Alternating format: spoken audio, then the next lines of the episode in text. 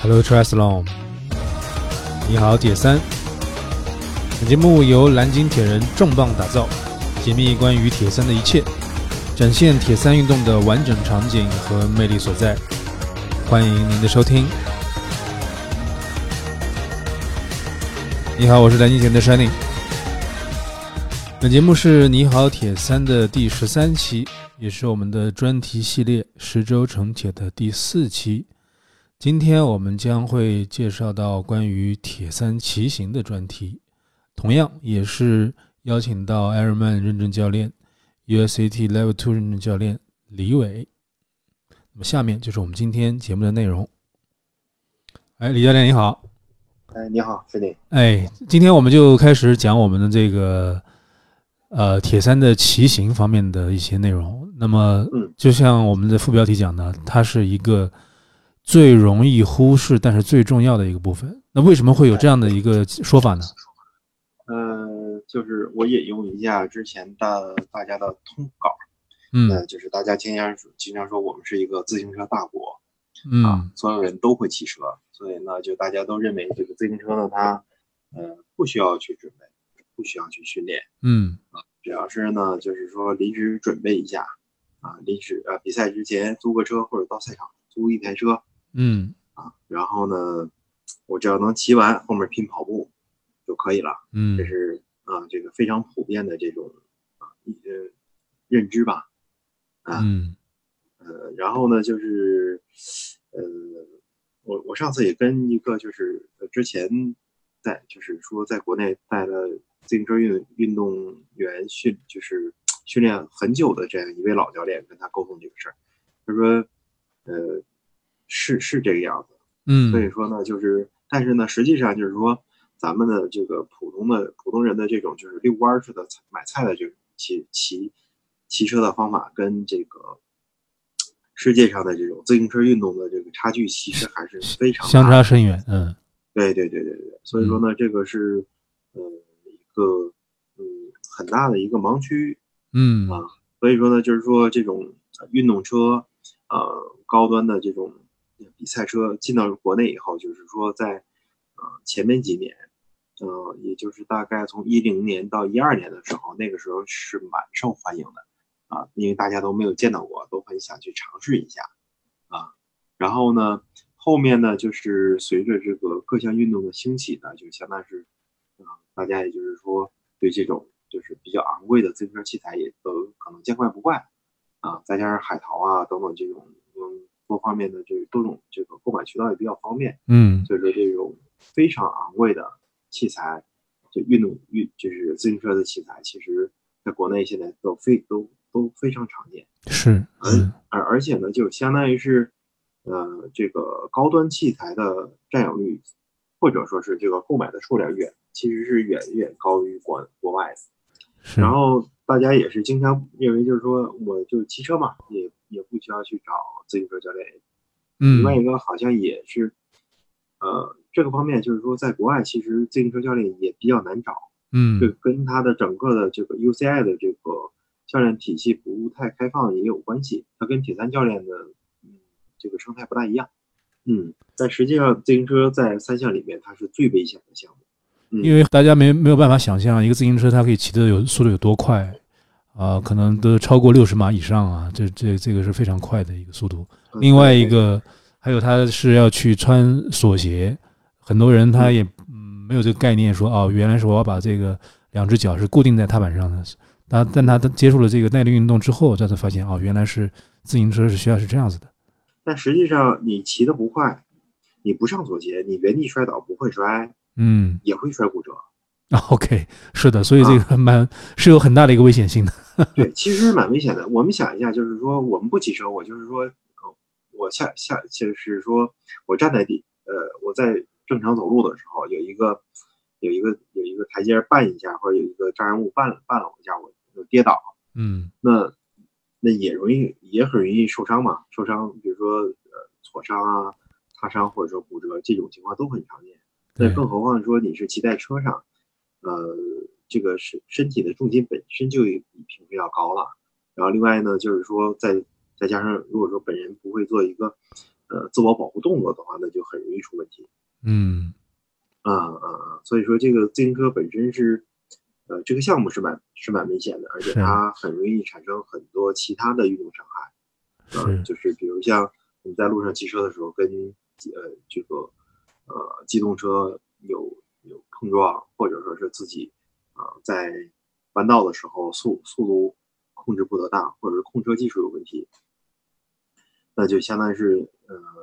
会发生一些危险的啊，因为就是说大家都不重视自行车的训练，也不知道自行车会造成哪些运动损伤，所以说。呃，大部分的就是自行车运动员，或者是爱好者和铁三运动员都会有，都会积累一些伤病，比如说像啊、膝关节的不适啊，然后呢，我这种包括呢，就是说在踩踏的时候，就频繁的膝关节的内翻和外翻，也就是说骑车的时候膝关节会左右摆动啊嗯这样的错误动作。还有一个呢，就是说髋关节的左右摆动，也就是说腰椎不稳定嗯造成的呃腰疼、腰痛啊。嗯还有呢，就是说，因为核心的姿态不对，导致颈椎的问题，就是说长时间骑车颈椎会疼嗯啊。还有呢，就是比如像啊、车座选的有问题，然后呢就是呃对会阴会阴有压迫啊，还有说就是说呃骑比如说三三个小时、四个小时以后就再也坐不住了啊，就是等等等等这些情况啊，就是其实运呃还有呢就是说。这个有的运动员呢，就是说长时间手腕有腕关节受力，然后产生了这个腕管综合症。嗯，嗯，其实运动呃这个自行车产生的运动损伤是很多的。就是还是需要花时间去适应的，不能说一上来去有一辆新车之后直接去比赛，这个风险还是蛮大的。啊，对对对对，就是因为前些年我们这边是有运动员，运动员说这个他认识了一个人，因嗯为要参加北铁，嗯提了新车，然后去试赛道。头一天晚上提了新车，第二天去试赛道，嗯，摔车的时候直接脸摔到地上，一个哇女生，然 后呢要去做整容啊，这个很痛苦的。就是是是是，就是就相当于前面完全没有做好准备，就是没有就是对它风险的这种抵抗能力和了解程度远远不足，就没有达到对这个对参加比赛的这么一个标准啊，嗯低估了自行车的运动的风险性，风险性然后呢也没有也没有做相应的准备的适必要应的啊。室内的技术训练、 OK，室外的技术训练，嗯还有呢一些相关的安全准备，这些都没有。嗯嗯嗯那实际上这些呢是要么自学，要么就是说找教练学，啊，这个对铁三教练可以教，啊，就是这些一定要要要都有，对。都了解，哎，去掌握这些技能，然后你再出去。其实现在然后安全真的是市面上能够获得这些知识的渠道还是非常有限的，因为我们游泳教练非常容易找到，铁三教练也有各种各样的这种流派，但自行车教练可以说几乎就是空白啊。对对很多技术关于这个自行车的这个这个细节琐碎的程度，又是这三项中最最多的。你从那个要买车开始，到你去比赛这中间，你所需要去关注的方方面面的这种细节的东西，可能都能够关乎到咱们的这个安全性也好，还是说这个训练的这个受伤的这个风险程度也好，啊，这个而且呢，就是说自行车它会影响到跑步，嗯就绝大部分铁三运动员在跑步阶段配速崩掉，嗯实际上是因为自行车能力不足嗯嗯嗯，啊。这个咱们在之前的节目里面有提过，对，就是说他们不重视自行车训练，就是说呃经呃每周都在跑步，嗯，呃自行车很少去骑，但是，呢跑步的所用到的肌肉力量跟自行车是完全不同的，嗯发力的主主要部位都是在髋关节，但是嗯一个是绝对力量、向心力量，另外一个是弹性力量、嗯离心力量，这两种力量是完全不同的，而且是是互相互相抵消的，它会互互相起反作用。啊嗯，所以说呢，就是说，呃，在头几年在标铁里面就是特别常见，就是说啊，我这次没有发挥好，跑步嗯崩掉了嗯啊，然后呢，所以说回去要，呃，要加强跑步训练。嗯那实际上他不知道这个是自行车就已经崩掉了啊，OK，是的，啊，就相当于自行车阶段他表现不好啊，然后呢就是补给不足啊嗯，配速也不合理，然后下车之后立刻就很就是也没有做呃跑步的热身和转换，然后嗯就是按照自己平时的跑步习惯去跑，所以说跑步很快就崩掉。是是是，所以这个这个也是我我们为什么会把这个当做一个第一个事情来跟大家说，就是说其实它是非常重要的一些需要你投投入足够重视的一些这个细节，但是呢，这些细节可能往往对对于我们新新人朋友来说也是非常容易被忽视，因为不知道会有哪些坑在里面，不知道会有哪些非常重要的点在哪里，所以我们也嗯希望我们通过这个节目来跟大家去。传达这样的一些这个经验，然后让让大家少走一些弯路。那我们现在开始，请请李教练给我们讲一下铁三对自行车的一些技术的一些要求和目标。那么，先从这个公路车和铁呃和铁三车的共同的技术目标开始。嗯好，呃，那我们都知道，就是说，呃，运动员可以自由选择公路车和铁三车参加比赛。那么这两种车型稍微有些不同嗯啊、但是我们先讲共同点。那么共同点呢，就是要求运动员的躯干要稳定，可以自然收紧啊、然后呢，核心可以稳定，然后下肢在呃在做踩踏动作的时候也要稳定。那下肢的踩踏动作稳定是指从正前方看，也就是说冠状面来看，嗯那么它的髋、膝、脚踝和脚掌。嗯那这四个点的中心线都要落在一条直线上啊。无论说它是在踩踏到前半周的主发力周和到后半周的呃屈髋的嗯这个周期里面，那嗯，它的这四个点的中心点一定要完全落到一条直线上。就是在同一平面里面嗯做一个运动。对对对嗯，因为只有这样，就是相当于是你的呃膝关节才不会受伤。嗯啊，因为膝关节是一个滑车关节，它只能以膝关节的轴心啊，就是做这这个这一个平面里面的运动，它不能左右摇摆。嗯但是呢，就是大部分人是是这个样子，就相当于是每踩踏一周，那膝关节就会内翻加上外翻一次，嗯内翻一次，外翻一次。嗯，那么膝关节频繁的受到 左右的剪接力的影响，那它久而久之它就会受伤。所以这个就非常关键，我们一定要保持我们的这个踩踏动作的这个圆周是在同一平面，这个是非常非常重要啊。然后呢，就是说有些教练的观点呢，就是说我们的发力是在髋关节，嗯所以说，因为膝关节要要根据这个运动员的肌肉力量等等去做调整，所以说呢，下面的锁片要用浮动锁片啊、呃但是我们的观点呢是这个样子啊、呃因为踏板是主发力点，是所以主发力点要稳定啊、足弓要稳定，然后依次向上啊、到膝关节和大转子，它才会稳定。是嗯。嗯嗯嗯，所以呢，就是说我们是主张是用零度锁片，就咱们的锁踏不要左右有一个浮动的空间，还是把它对锁死比较好。那么像那个西马诺的这个锁片，你可以去选择不同的锁片类型，有的对对吧？？有这个红色选的锁片就是零度的，选择那个零度的，就对是，Look 的零度锁片是黑色的，黑色的。那个 Speed Play 的话，是你要把那个给锁死啊，对，把那个小螺丝给锁死，固定固定下来，不要说有一个这个晃动的左右晃动的空间，这个我们自己要去调，自自己把它嗯固定下来，这个是这个是我们认为是比较好的一个正确的一个方式啊。对，因为你所有的功率、所有的力量全部都是通过踏板输出的，嗯那么这是最主要的发力点。如果发力点不稳定，那其他的全部都全部都不稳定啊。所以说呢，就是说这里要我们都是建议用零度锁片，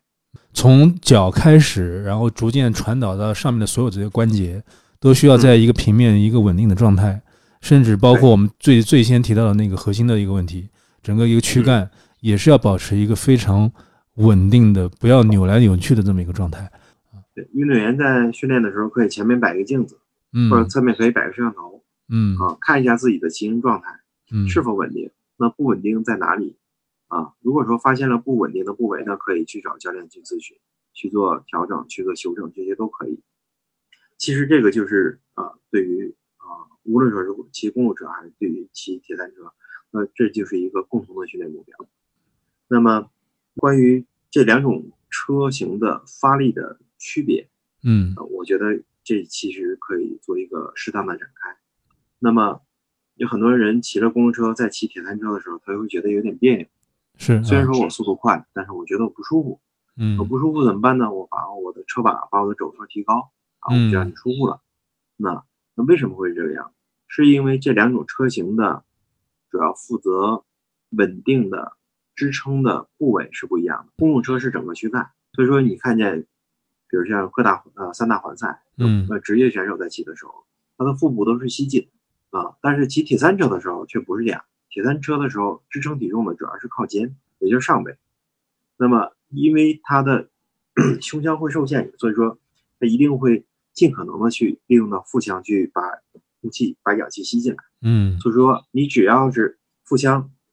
在吸气的时候，它要吸饱，那腹腔的压力就完全卸掉了。嗯腹腔压力卸掉了以后，相当于是下背就不能负责支撑，不能负责稳定。所以说，整个运动员在骑骑车的时候的支撑体重和控车这些的压力全部都集中在运动员的上背和嗯手臂上面。啊、所以说铁三车需要运动员去做专项训练。是，啊然后呢，它的设定要求比公路车更严格。啊 OK 嗯 OK，所以说也就是说，铁三车的要求比公路车要求要更高。这也就是为什么在铁人三项兴起之前，这嗯个 TT 车就是计时车和铁三车特别难卖的原因，因为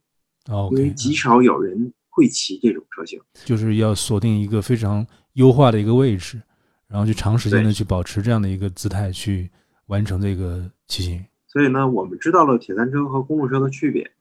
那我们就知道如何去选择，如何如何去训练。嗯啊，那也就是说，下次比如说你在骑铁三车的时候，发现如果说啊，我颈我颈椎疼，嗯，或者说是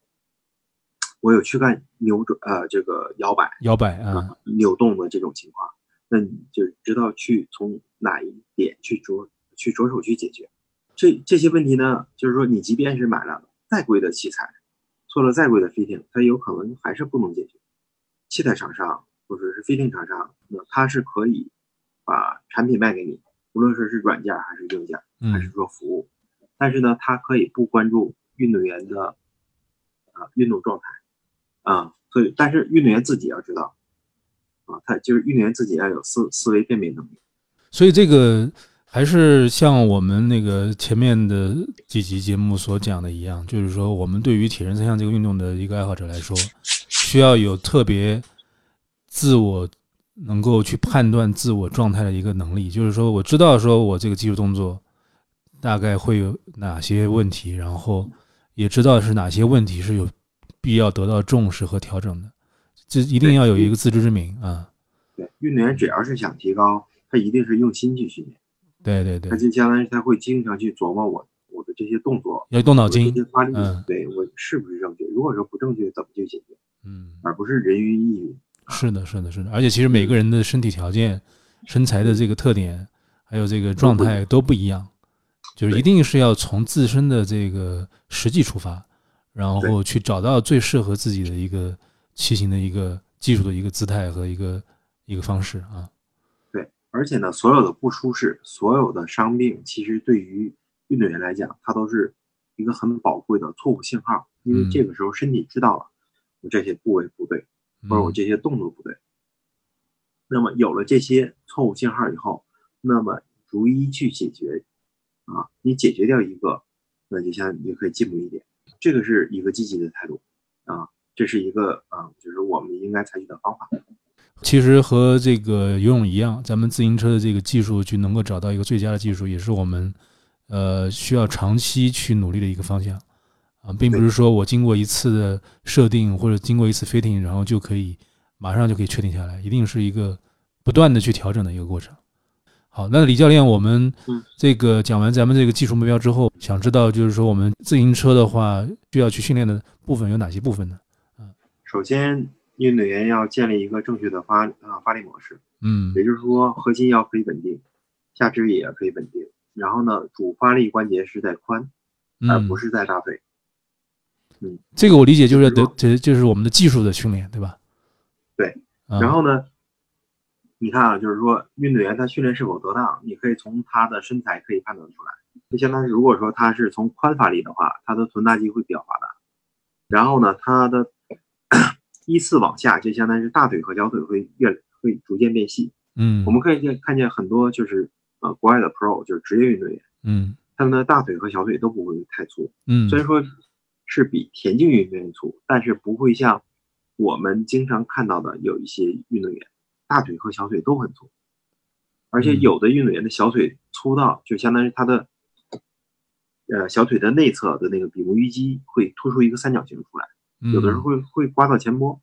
嗯哇啊，这个就完啊，这个就完全是因为错误的发力模式造成的，因为髋关节无力，然后呢一直在用腿、大腿和小腿去发力，所以说这个下肢会越来越强壮。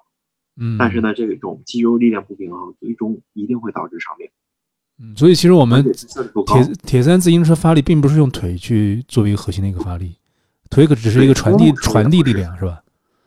公路车和场地车都不是，嗯都是用髋去发力，都不啊是用腿发力。嗯嗯，就听听起来还是咱们从咱们核心开核心的这个去去作为一个原始的一个发力的一个点，对，嗯四肢一定是配合躯干，一定是是配合核心去发力的，要不然的话就是嗯上上半身和下半身是分开做工的。然后呢，就是说关于我们的强度的设定嗯啊，强度的计算，因为自行车是最早在三项里面是最早被量化的，是是是也是最容易被量化的。嗯，那么就是说，呃，衡量自行车的强度最准确的是用功率。是那大大家要注意，这个功率这个东西呢，它是一呃，它是用量距来测出来的，嗯就是说量距的稳定性，也就是功率计或者是功率台的稳定性，直接影响到你的训练的效果和质量。所以我们还是需要去找一个比较稳定的一个功率的一个读取的一个工具啊。对，嗯，然后再有呢，就是说关于关于功率训练，不是说 FTP 越高越好，嗯有很有就是说有很多运动员就是 FTP 踩到很高了，但是比赛当中依然会输掉比自己 FTP 低的运动员。啊、一个是首先从绝对值上来讲，一个是它有可能是功率体重比不一样。比如说一个五十公斤的一个女生，她的啊她的这个 FTP 比如说一百五十瓦，那功率体重比是是三，对吧？嗯那么一个七十五公斤的一个男性运动员，嗯嗯虽然说他的他的这个 FTP 已经踩到了两百二十瓦、两百三十瓦嗯啊，他也就才三点儿几，对吧？啊，比这个女生没多多少啊，OK 啊，，只多了一点点。是，所以说嗯，这两位运动员在爬坡的时候，如果说这个女生的爬坡技术再比这个男生好的话，这个男生嗯肯定会被甩下。是的是的啊，嗯嗯，嗯所以说不是说谁的 FTP 高谁就是王者，嗯绝对不是这个样子，是啊它只是一个参考值嗯啊，只是一个用来配速的参考值。嗯就是还有呢，就是说，就是说在比赛当中，我们一定要有分段配速、分阶段配速啊，就是说你不是说全程按照，比如说 Ironman 不是全程都按照 FTP 的百分之七十去骑，标铁也不是全程按照百分之八十或者百分之九十去骑，嗯，一定要有就是特定的配速去适应这这条赛道，嗯嗯，然后再有呢，就是说，呃，对于训练来讲，其实基础的器材就可以搞定。就是说，嗯，很多很昂贵的器材，在训练的时候它反而不耐用。嗯，所以说呢，就是我们要注重训练，注重训练的时候，大家可能就是不需要买买买，嗯嗯不需要大量的买买买，因为你就是说你大量的买买买，你的专注度一定会在买买买上，而不是在训练上。然后就是关于这个总的训练量、训是练强度、嗯疲劳和休息的嗯关系，就是我们不是说训练越多我们就可以越快，嗯，一定是就是说我们经过特定的强度训练之后，有一个充足的休息，我们才可以变得更强。是嗯，所以我刚才就是说，第一呢，我们要训练我们的这个一个发力的模式，一个稳定的一个技术动作，这是我们第一个作为一个训练的目标，就是说是作为一个技术性的一个训练。那么第二的话，就是训练的这个嗯这个强度和这个量的问一个问题，一个目标。也是嗯遵循百分之十的原则，也就是啊每周和每个月的强度递增和里程递增呃强度和时长的递增吧，里程其实不重要。嗯强度和时长的递增是每周每个月都不能超过百分之十。嗯，如果说运动员的基础比较差的话，那是这个值不能超过百分之五。所所以它这个咱们的呃自自行车的这个强度是以什么来表示呢？自行车的强度就是呃也是按照比如说五个区间或者七个区间来划分，是按有氧 FTP 区间和呃对对对对，功率有氧功率的嗯和无氧，对啊、功率的一个数值来表示。啊哎 OK，对对其实功率训练对于我们这个自行车训练是一个非常经典的一个训练，大家还是希望能够把功率能够逐渐用起来，也不会特别贵。现在很多骑行台也特别便宜，对对啊嗯，所以这个这个是咱们一个目标。那么其实嗯关于一些室外的一些控车的一些需要去关注的一些点啊，嗯，室外的一些训练，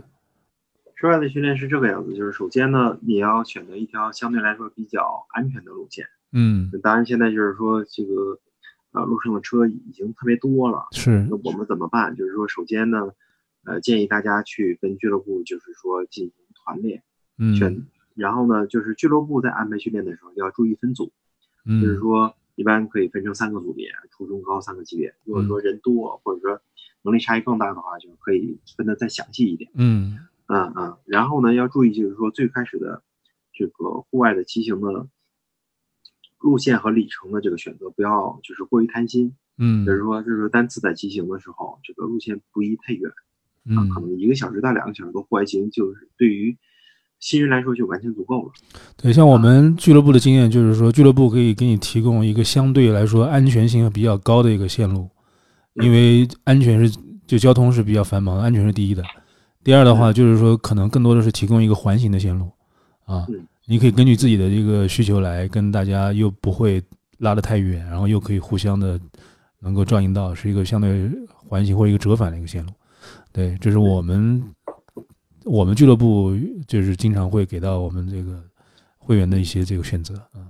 OK，嗯然后呢，接下来就是安全问题，那就是说为了保证安全呢，就是说提前要买好啊意外伤害保险，嗯，这个很重要，嗯检查好自己的车辆嗯啊，戴好自己的头盔和护目镜。嗯再有呢，就是说在户外骑行的时候，以呃就是尽量结伴出行嗯啊、然后呢一定要带好充足的补给和现金，嗯嗯嗯嗯，现金不用太多嗯啊，就是说可以保证自己，嗯、可以买到就是足够的，呃，就是比如说在路上可以买到足够的能量胶、能量棒，或者说哪怕就是说你买不到这些啊，就是运动补给品啊，就是嗯，在这比较疲劳或者比较饥饿的时候，你可以找一个地方休息。啊吃对，一些普通的饭菜。我觉得对于这个户外训练，我们最大的一个感觉经验就是说，我们要去养成一个关注和预判路况的一个习惯。嗯，，这个非常重要，因为很多我们在室内训练的时候，你可能已经养成了一些这个低头埋头埋头去骑行的一个一个一个习惯，因为你不需要关注这个交通状况，但是户外就显得非常重要了，而且是关乎我们的一个安全性啊嗯，一定要有一个预判的其实俱乐部预判的一个习惯啊，俱乐部可以经常组织一些就是呃这种集体活动，嗯然后呢，把自行车的这种训练啊融入到一些这种呃俱乐部的这个游戏里面啊，因为这去就是比如说像呃互相去呃我们就是找一个比较安全的呃这个呃草地啊或者土地啊，这个嗯相当于地面没有那么硬的。嗯然后呢，大家可以做一些就是互相追逐啊，然后或者说抢东西啊，就是抢水壶啊等等，这就是这些啊，这这些游戏、啊，这些游戏呢，其实对于啊车辆的控制，然后呢，呃，还有就是说运动员的自我的身体感知，以及和别人和别的运动员之间发生这种肢体碰撞啊，怎么去调整，其实这个都是蛮好的一项，呃呃训练。而且呢，就是单人都做不了，嗯嗯这，个特别适合俱乐部去做。对，因为其实我们现在很大的一个流行的一个观点就是说，咱们的铁三自自自行车的训练的话，嗯大部分人是在室内完成的，但是室内的一个缺点，好处当然不用说，节约时间、节约精力，而且不受天气的影响。但是坏处的问题就是说，你可能失去了很多咱们实际的这个路感的体验，或者说这对于这个控车能力的一些掌握啊，嗯，这个当然训练嗯我们不应该一招鲜，就是说，嗯比如就是头些年就大家都在玩儿骑，就是骑行台很少有人骑，因为就是说这个比较枯燥，嗯，我也没有目标，嗯，对吧？没有目标，它肯定会枯燥。对，那么后来呢，就是说就发现外面比较危险了以后呢，然后呃有的运动员提高，就是在去通过骑行台训练提高也比较快，对，然后呢，大家大部分时间都放在室内去骑，对，就是呃比较容易去养成一个就是说一招鲜的或者说是比较单一的这种思维，那就是一定是所有的训练是穿插在一起的。嗯，所以呢，就是我们的这个呃给运动员的制定的训练计划里面，每周至少会有四个项目的自行车训练，嗯，嗯会。有强度的爆发力的训练。所以这个就就就也就延伸到我们下一点，就是说关于自行车在铁三训练中的一个安排，就是说您建议嗯还是四嗯我每周训训练四次比较合适，是吧？每周至少四次，至少四次，因为自行车是承上启下的项目，而且嗯里程最长，时间最长嗯啊。它在三项里面所占的比例最高嗯啊。当然，这也是为什么铁人三项比较好玩的地方，因为它嗯跟器材、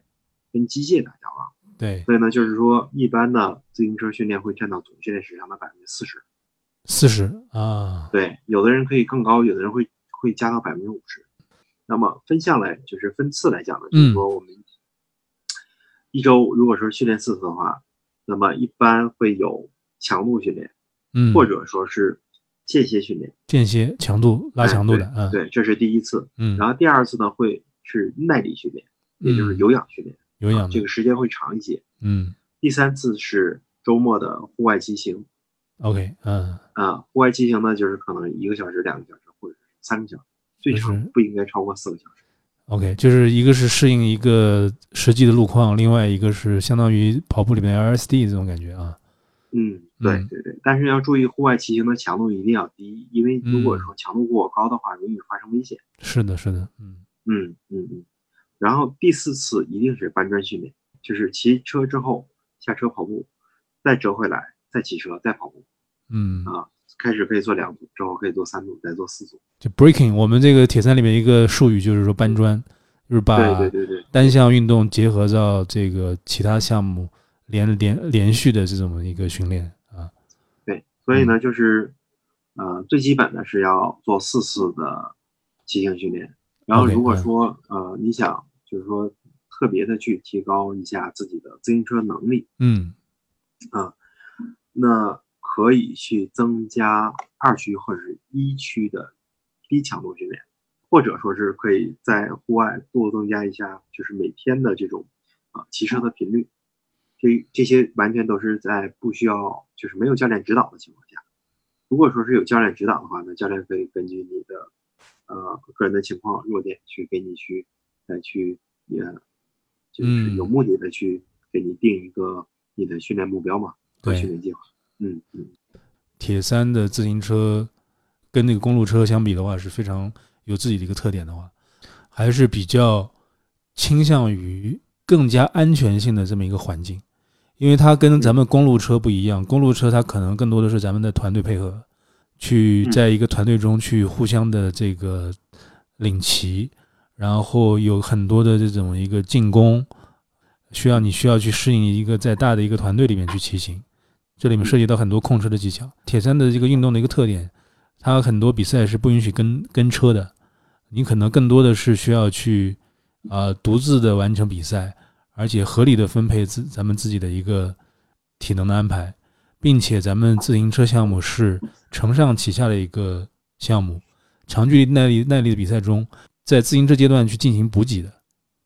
嗯，所以补给也是我们的一个非常需要去注意的一个训练的这么一个目标。对，就是绝大部分配速，呃，崩掉和不配速不稳定都跟补给不足相关。所以我们在骑行自自行车训练的时候，我们每一次都是要去注意咱们在训练期间的一个补给的一个安排嘛。对，就是比赛时候怎么补给，训平时训练就有就要做相同的补给。然后呢哦 OK 室内的训练会跟室外训练时补给稍微有些不同嗯啊、因为室内的训练的时候，就是因为散散热条件比较差，嗯就是第一呢，就是要一定要开风扇和，如果说再热一些的话，一定要开空调。嗯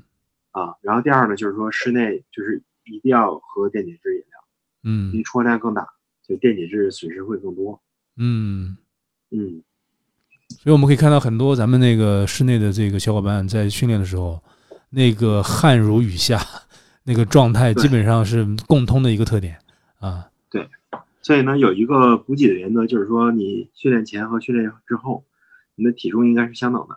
OK，如果说是训练之后轻了，那不代表你减肥，而是脱水了。是啊，嗯所以我们一定要及时的补充咱们所损失的这种水分，还有电解对，质。水分和电解质。对本节目在喜马拉雅同步更新，欢迎您搜索“你好铁三”收听、收藏、转发节目。你也可以关注公众号“蓝鲸铁人”，蓝色的蓝，鲸鱼的鲸。我们将推送每期节目的公众号文章。Blue Whale Dream Big，你好铁三，Hello Triathlon。